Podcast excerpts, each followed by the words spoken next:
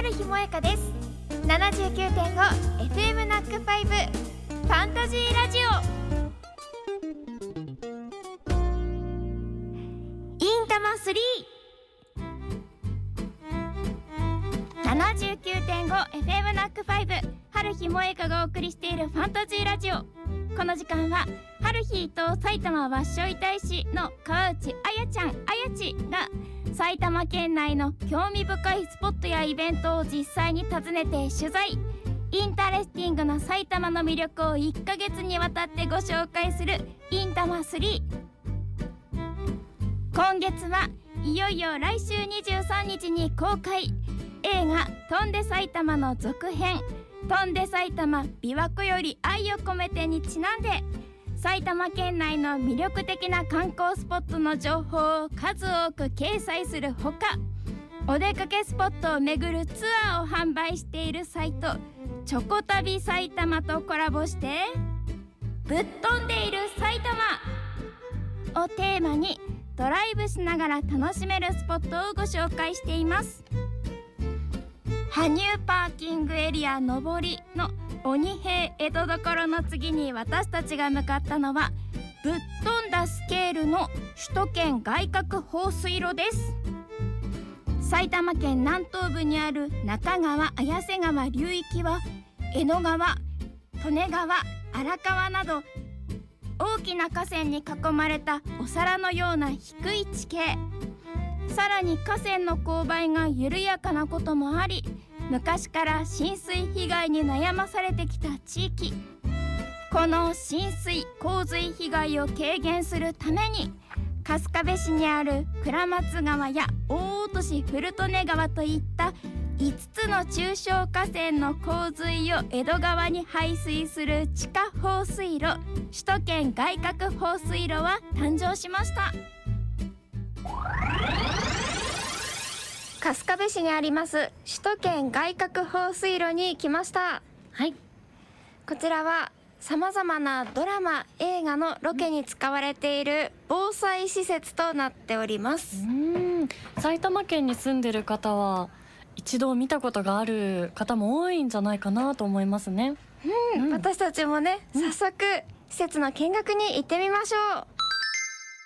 116段の階段を降りまして超圧水槽という場所にやってまいりました。はい。うん、ここではですね縦港と言いましてそれぞれの川から流れ込んだ、えー水を集める場所の水を全て集めてでその水を江戸川に流す前に水流を弱める調節をするという役割を持っているスペースとなっておりまうすん。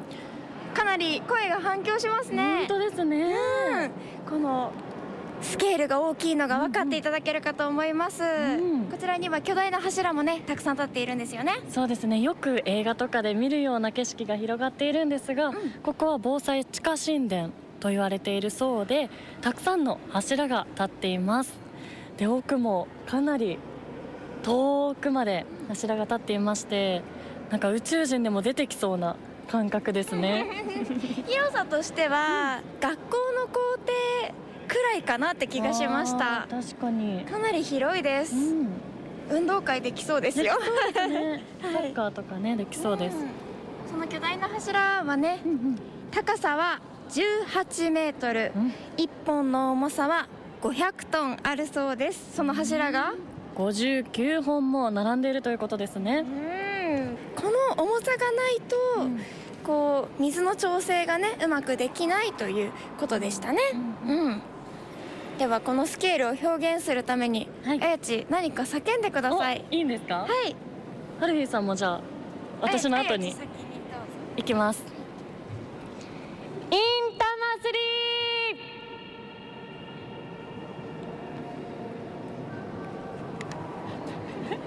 どうしようセリフが重なってしまった。では、えー、ナックファイブ35周年。ーおー響きますね。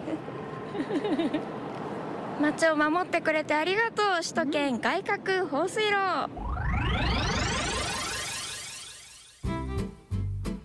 反響している感じで広さを感じていただけましたでしょうか？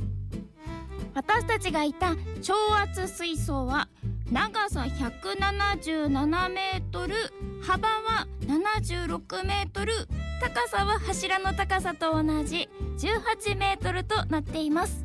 でその上地上ではサッカーゴールが置いてありましたね。芝生が広がっていて多目的広場になっていてたこ揚げをしている方がいました。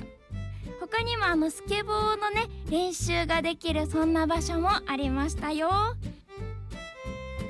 こちらの施設特撮ドラマや映画、まあ、旅番組などロケにたくさん使われているんですが多くの著名人芸能人の方のサインが飾られています。その中に私春日萌香のものもありました。探してみてくださいね。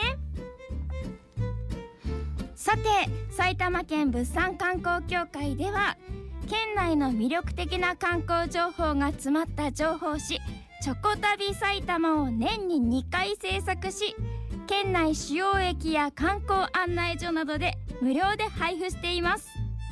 最新の36号では大空を飛ぶ気球体験や森林を巡るセグウェイツアーなど県内のアクティビティ情報を紹介しました。情報誌の内容は埼玉県公式観光サイトチョコ旅埼玉ウェブマガジンでもご覧いただけます。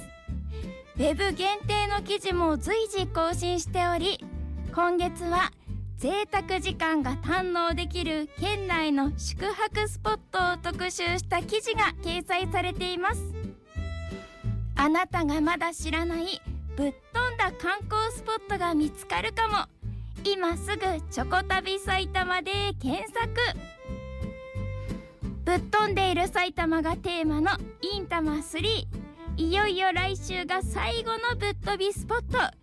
ぶっ飛んだサイズのドリンクを楽しめるカフェをご紹介します。お楽しみに。